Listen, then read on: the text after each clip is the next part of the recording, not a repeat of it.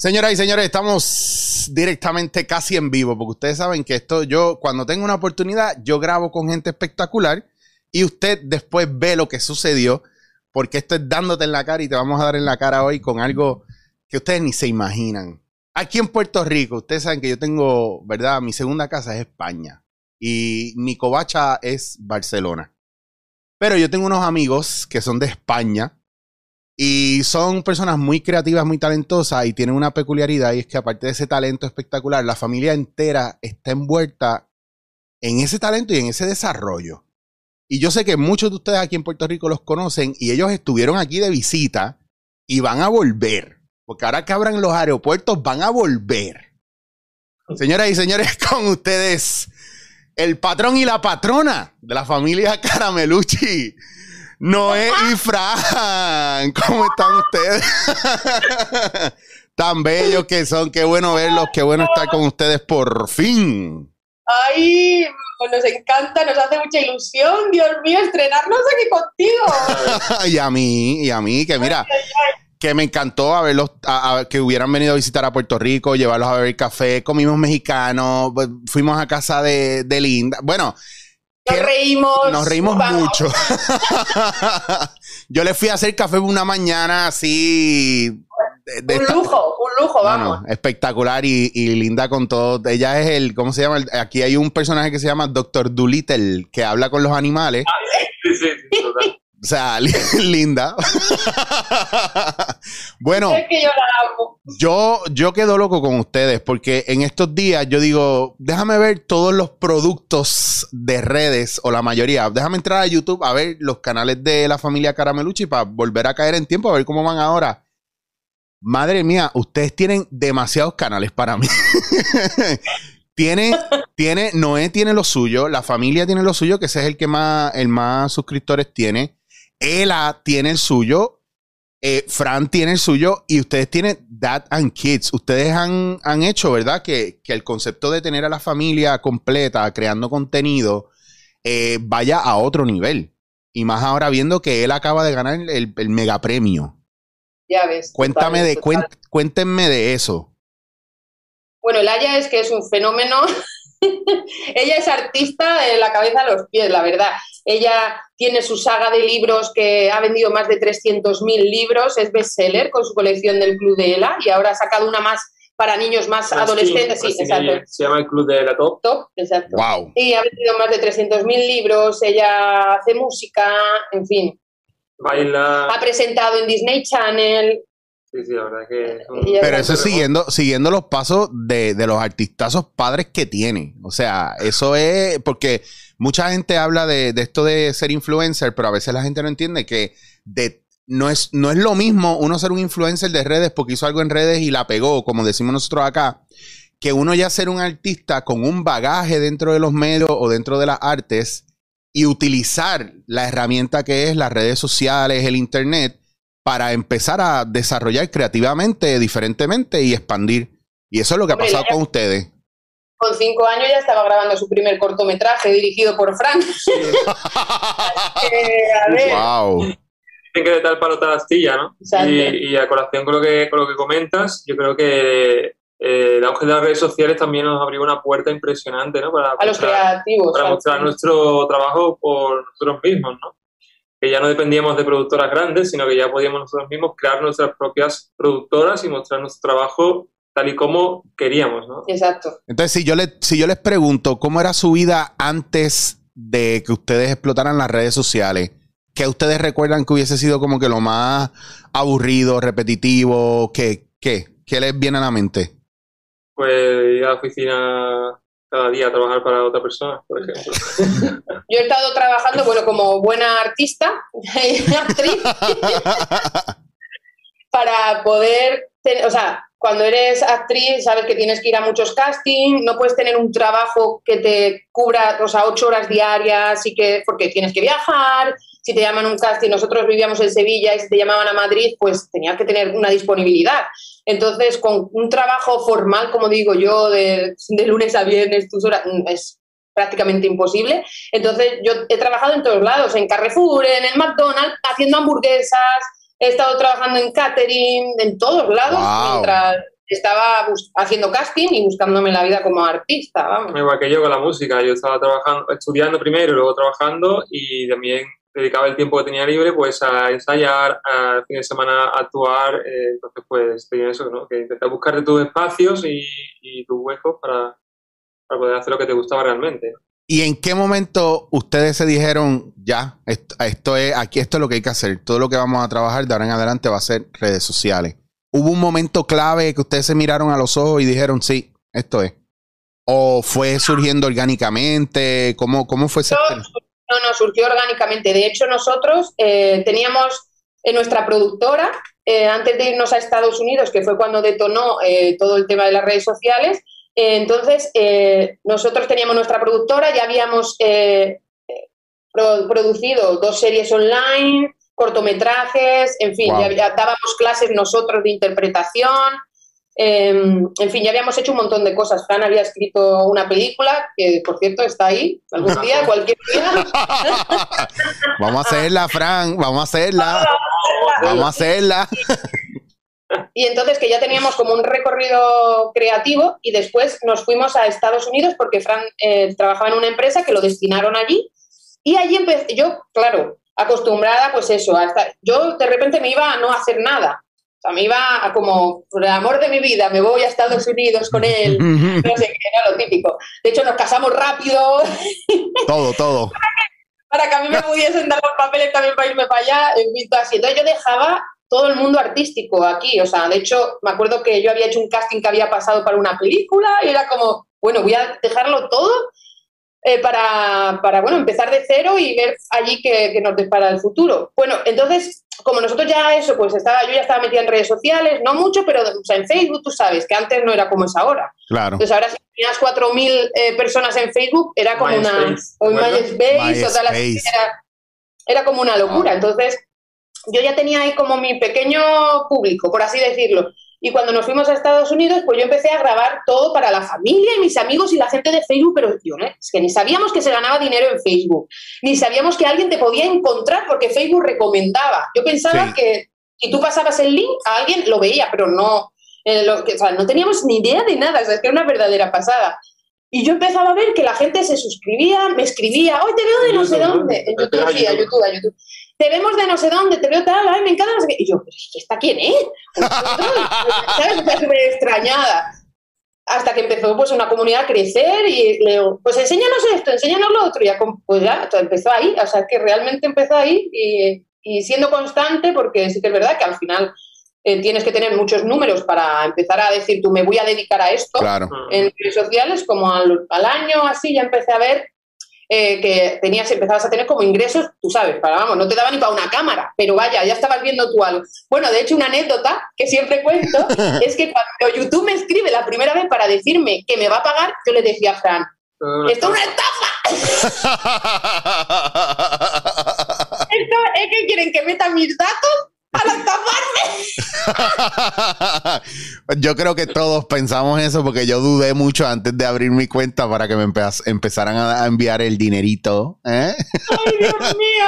Y yo, y cuando hablo con un compañero también de YouTube y me dice, bueno, pues tú ya tienes que estar ganando algo de dinerito, ¿no? Aunque sea así para pagarte una cámara y eso. Y yo, y eso, ¿cómo, ¿cómo que te pagan? Pero eso que tienes que hacer, pues no te habrá YouTube mandado Google, vaya, un email o sea que yo, ¿qué? Ah, pues ahora que lo dices, igual ese email que más ha estado llegando y yo lo buscaba directamente. y ya, bueno, pues ya empecé, pues eso, una comunidad bastante grande en, en YouTube y, y, llegó un momento en el que, en que ya sí, yo ya me lo tomé como, como, mi, como, como mi trabajo. Porque de hecho, además, recuerdo que ya era cuando podía empezar a trabajar allí en Estados Unidos y era como, ya no tengo que buscar un trabajo porque realmente con lo que estoy ganando, pues pues oye, es un sueldito para, decir, bueno, pues seguir apostando por él. Sí, para traer, para traer por lo menos medio cacho de pan a la casa. Claro, claro, para decir que me siento realizada.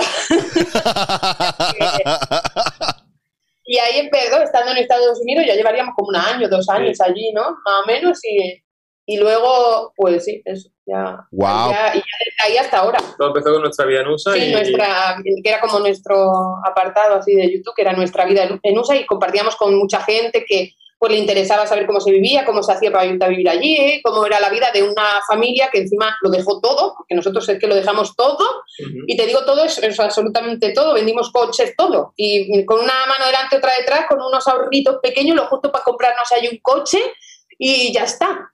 O sea, vaya, una aventura una aventura increíble, verdad. A mí, a mí me gusta, ¿verdad? Este tipo de historias porque yo siempre he dicho que cuando tú estás en pareja, eh, uno puede lograr cosas, pero los dos pueden lograr mucho más. Entonces, eh, no todo el mundo tiene la dicha de que pueden conectar con su pareja y los dos decir, bueno, pues venga a lanzarnos. Porque yo estuve casado con una persona que, que no era completamente, no me apoyaba en todo. Entonces, cambié, cambio de relación y gracias al universo estoy con una pareja que todo lo que yo propongo, todo lo que ella propone, venga, vamos vamos a buscar la vuelta, vamos a hacer esto, vamos a ver cómo lo logramos. No hemos vuelto eh, eh, personas que buscamos convertir el error en oportunidad o que todo sume. Y eso hace una diferencia brutal. No, no es como que nada te puede detener. Y ya si se cae algo, ya viene lo próximo y por ahí seguimos. Y eso Nosotros somos un equipo y, de hecho yo no me imagino el ahora, el, o sea, no lo concibo de ninguna de las maneras el que nosotros llegue un punto en el que no trabajemos juntos. O sea, yo no lo percibo porque, o sea, es con la persona, de verdad, aunque suene raro, no, pero es que es verdad. porque al, final todo el mundo es como, no, o sea, no queremos vender que somos una pareja perfecta, pero es que discutimos muy, muy poco y estamos 24 horas juntos. La piscina, nos compenetramos muy bien y cada uno tiene sus virtudes y la potenciamos el uno al otro, o sea que cuando alguien dice, uy, yo menos mal que trabajo separado de mi pareja porque es que yo no lo soportaría, pues igual es que algo falla. Sí, y, en medio de esta pandemia, bueno, yo mi, mi pareja yo no la menciono mucho en los medios porque ya no es de los medios, no tiene que vivir, ¿verdad? La presión de que te conozcan en la calle, de que no te dejen hacer nada, etcétera, etcétera. Y yo, por ejemplo, cuando yo voy a trabajar cosas de improvisación en teatro, como ella es improvisadora también, aunque tiene un trabajo en otro lugar, eh, es, es yo no, en mi contrato está que si ella no trabaja conmigo y ella no está en escena conmigo, yo no juego. Y entonces, no, ella me complementa mucho, entonces nosotros nos encanta estar juntos, cada vez que nos vamos y pillamos un Airbnb al otro, al otro lado de la, de la isla, pues ella se va conmigo y yo me llevo a mis suegros porque nos queremos mucho, o sea, que es una familia, ¿verdad? Estamos bien apañados así. Y en la pandemia nosotros no hemos peleado ni un solo día nosotros tampoco. No, es que es que. Ajá, y no, y, no, y no es que, como tú dices, no es que sea una relación perfecta, porque es que no lo es. Lo que pasa es que uno tiene unas discusiones tontas o tiene una, a lo mejor unas posturas serias con relación a una mira, buscando. Yo me río muchas veces porque, o sea, me meto con él en plan, ay, que no sé qué, pero, pero de verdad, o sea, yo creo que cuando una pareja se complementa, o sea, de hecho, nos damos tiempos, o sea, yo sé cuando él se enfada por algo y que está, tiene su, su cacao maravillado en la cabeza, le dejo, él me deja a mí, en fin. Además es buenísimo porque somos, o sea, cuando yo estoy abajo, él está arriba. Y él está, no, pero no, eh, de verdad, anda, anda, no sé qué, no está. Y cuando él está abajo, yo estoy arriba, pero vamos a ver, esto, lo otro. Y me parece increíble porque los dos siempre estamos en ese aspecto desequilibrados. es lo mejor para equilibrarnos, claro. A mí me encanta, a mí me encanta. Lo que pasa es que la comunicación es clave de todo y ustedes también le han pasado eso a, su, a sus hijos porque mira, mira a Ella cómo está y el otro chiquito que está creciendo como... Pero ¿y qué ustedes le están dando de comer a ese niño?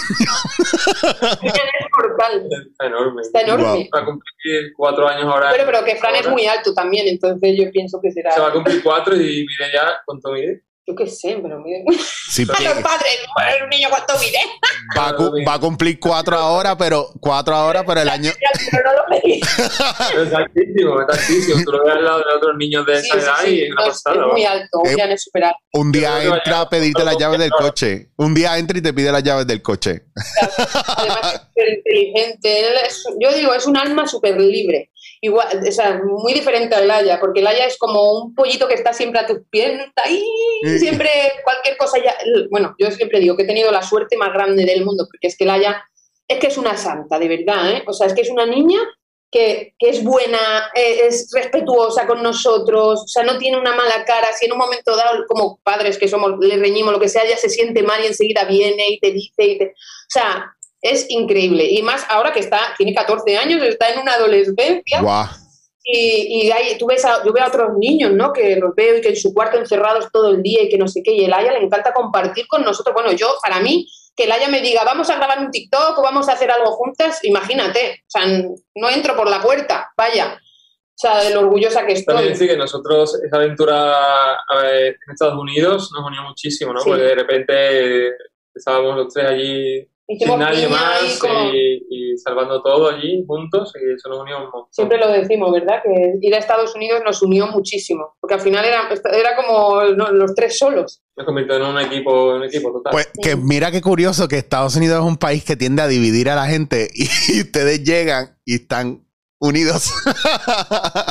Te lo digo por, todo lo que está pasando ahora y todo lo que ha pasado, ¿verdad? Este último año, que yo, yo siento que los ismos y estas cargas políticas y todo esto ha dividido mucho, ¿verdad? Al país y a la gente, aparte de, pues, de un montón de cosas que, que no quiero traer a colación porque me interesa mucho más el hecho de que yo veo los canales de ustedes y los videos que he visto y, por ejemplo, en el caso tuyo, Frank, que antes pues veía unos posts tuyos pues, no, no te veía tan envuelto como ahora en la cocina. Y los de cocina me tienen que yo dije, a la que Fran venga a Puerto Rico, él me tiene que cocinar y yo le tengo que cocinar porque ya no puedo seguir con esto. Claro que sí. Fran cocina, madre mía. Pero me, me, encanta que se ve tan orgánico, tan sencillo, que es fácil de seguir. A la, yo, yo se los envío a compañeros míos y me dicen, ah, lo voy a tratar mañana, eso se ve bien fácil, voy a tratarlo. Y entonces esa cuestión de inspirar a los demás ¿verdad? Poder hacer sus propias cosas y, y uno que se emociona con lo que descubre y con lo que le sale bien, pues yo hago una receta que me sale bien y yo lo comparto. Y miren lo que estoy haciendo. Ah, hice esto y me quedó así, así, pa, pa, pa. Y entonces todo el mundo empieza, haz un video, haz un video, saca la receta. así empezó Fran, porque cada vez que enseñábamos algo era, oh, Fran, la receta, la receta. yo, Fran, lo siento mucho, pero...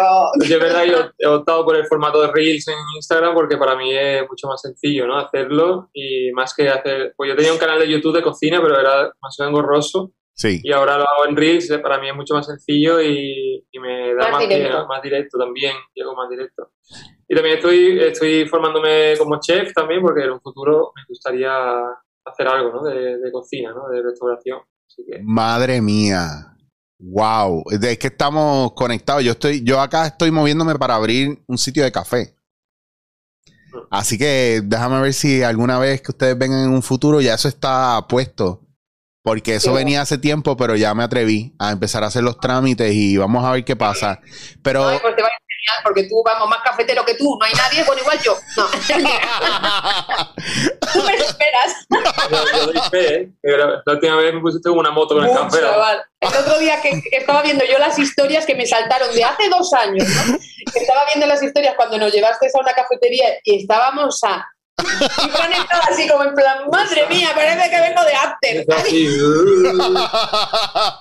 y eso que la gente le, aquí se hace mucho lo que se llama el bar hopping, que van de, de, bar en bar, y yo lo mío son los cafés. Pues entonces yo no puedo estar de, yo, de, de café en café sin problema. Yo con mi botella de agua y café para aquí, café para allá, café para aquí, café para allá. Ya yo, ya yo estoy, como dicen aquí, curado de espanto. Cuéntenme, ¿qué es lo próximo para ustedes? Una vez acabe la pandemia, ¿cuál es, a dónde, a dónde quieren viajar? Aparte de Puerto Rico, que yo los voy a esperar aquí con muchas ganas y yo sé que Linda también. ¿Dónde quieren ir? Puerto Rico tenemos que ir porque tenemos que seguir eh, haciendo música y tenemos a Emma allí, que es nuestro productor. Vamos. Mucha segunda casa, o sea que... Mm.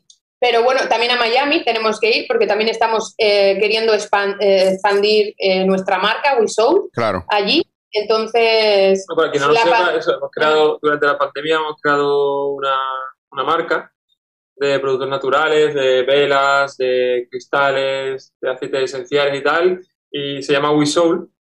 Y, y, nuestro objetivo ahora es, una vez que pase esto de la pandemia un poquito, es expandir a Latinoamérica y Estados Unidos. Wow. Entonces, claro, la idea era que, claro, durante, o sea, ya tenía que estar, pero sí que es verdad que necesitamos nosotros, eh, pues, viajar allí, ver, revisar todo, que todo está bien, en fin. Eh, que al final no puede, o sea, es muy complicado hacerlo sin estar allí. Claro. que el equipo que tenemos allí venga aquí eh, a, a ver cómo trabajamos. Y eso no, ahora con la pandemia no, no puede. No, puede... no, ha parado, ese punto no ha parado, pero bueno, no puede hacer otras cosas. Exacto, pero la idea es eso, que nada más que, o sea, el primer viaje es Miami. Aparte que sabes que nos encanta ir a Miami, es nuestra segunda casa allí, nos encanta.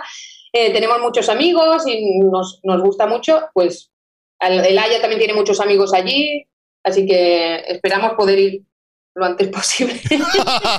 bueno, a mí me dijo un pajarito que ahora en verano iban a abrir los vuelos internacionales, especialmente Europa, que lo tenían. España es uno de esos países que están bastante con bastantes restricciones.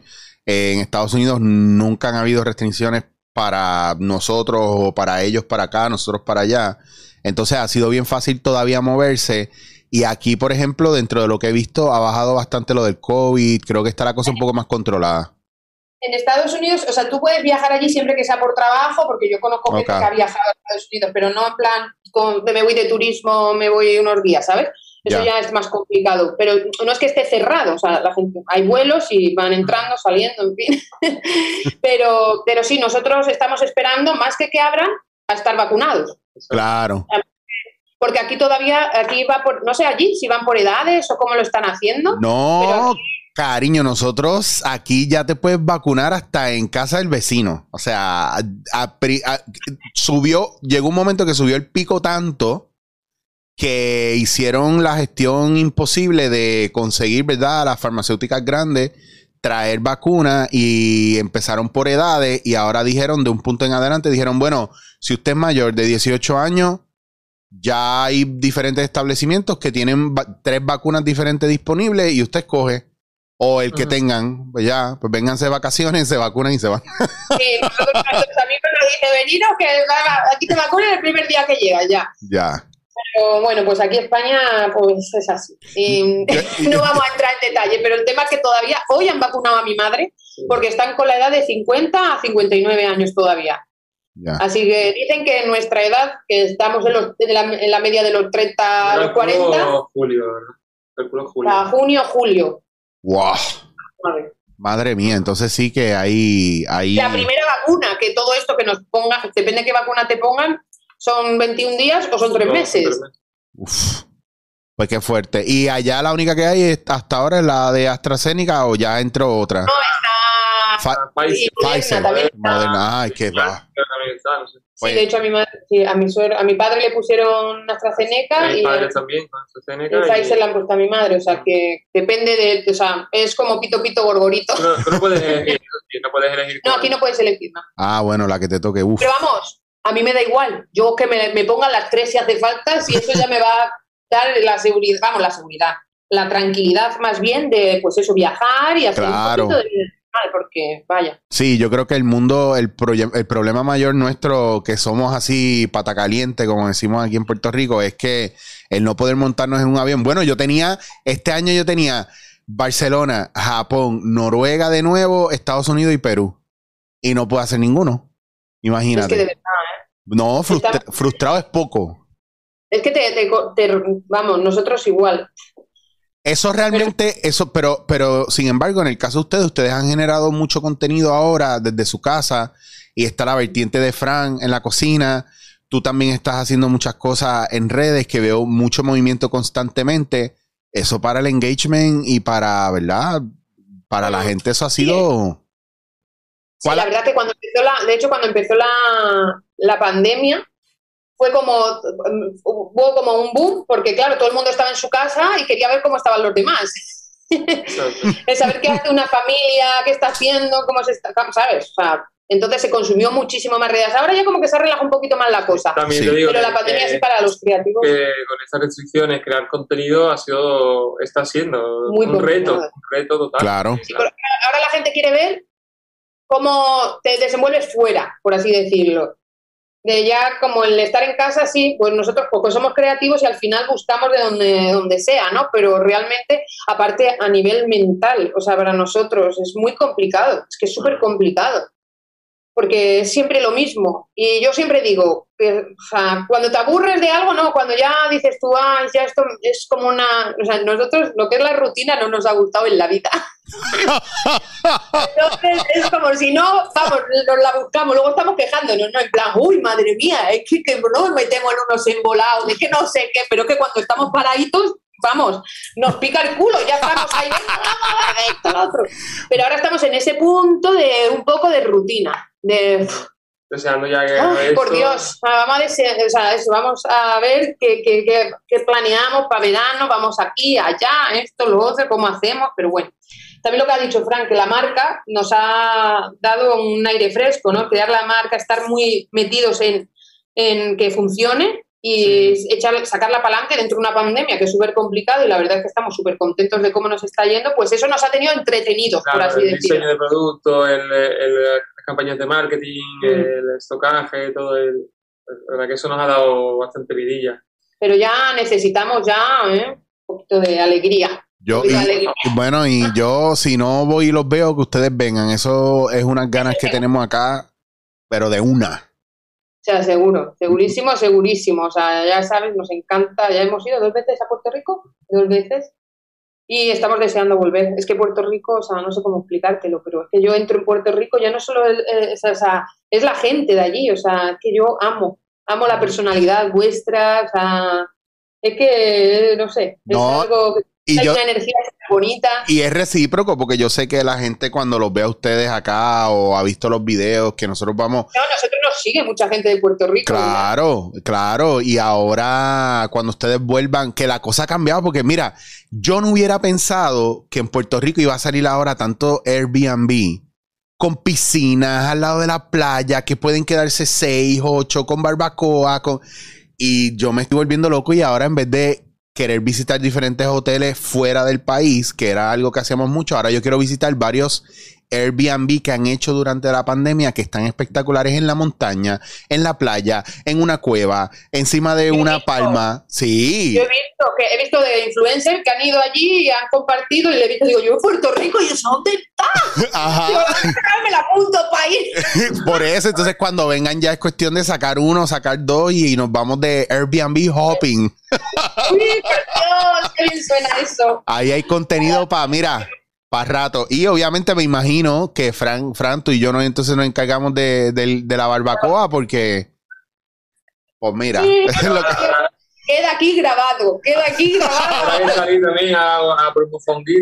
Ah, esa, oye, oye, el challenge, el mofongo challenge va a la que tú llegues aquí, nos vamos a ir a hacer mofongo tú y yo.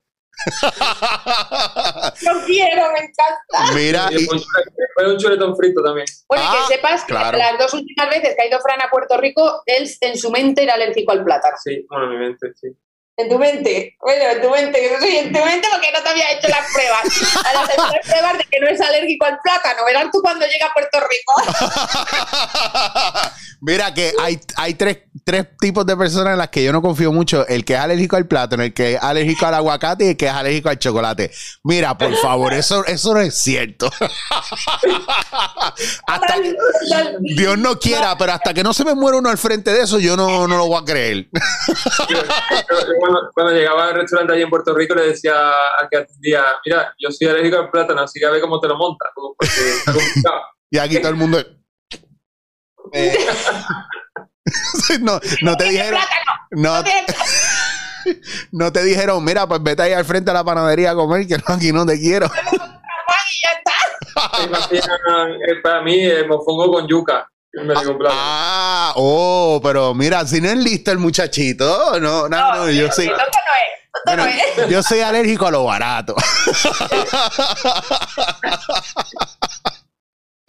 Ay, me mata. Es lo que, es lo que hay.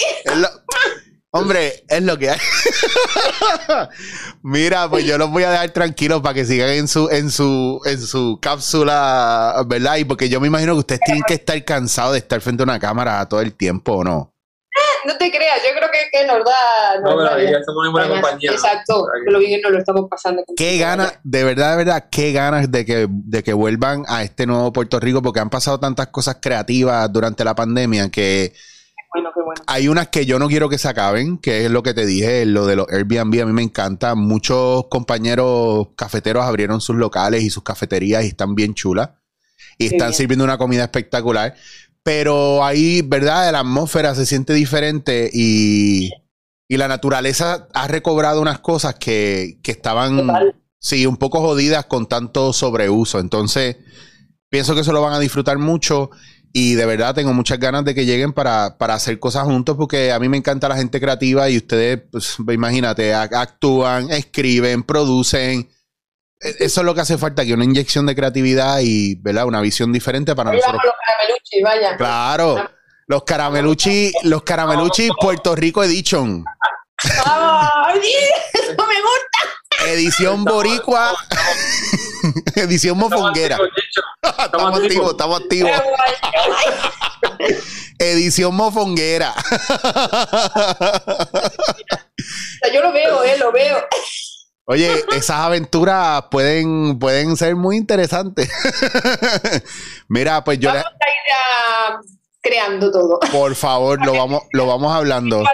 Y proyectando para que, para que así suceda. Que por, que por cierto, desde que ustedes se fueron, yo he adelgazado 45 kilos y necesito recuperarlos de alguna manera y que sea con ustedes. que ya. Nosotros lo hemos comido. Pero que, si, si, muchachos, si cabe más. Pero- Vamos a tener que, cuando ya sepamos la fecha, decir, bueno, vamos a hacer una dietita aquí, el Un, 30, un detox, para un luego detox. a piporrarnos allí sin remordimiento alguno. Y, ay, traigan el desengrasante favorito de ustedes, porque eso para las venas no. Mira, pues, También Después, después, No veas. después Linda me tiene dieta vegana, así que tampoco. Es verdad. mira, mira, mira, mi- de- observa mi cara.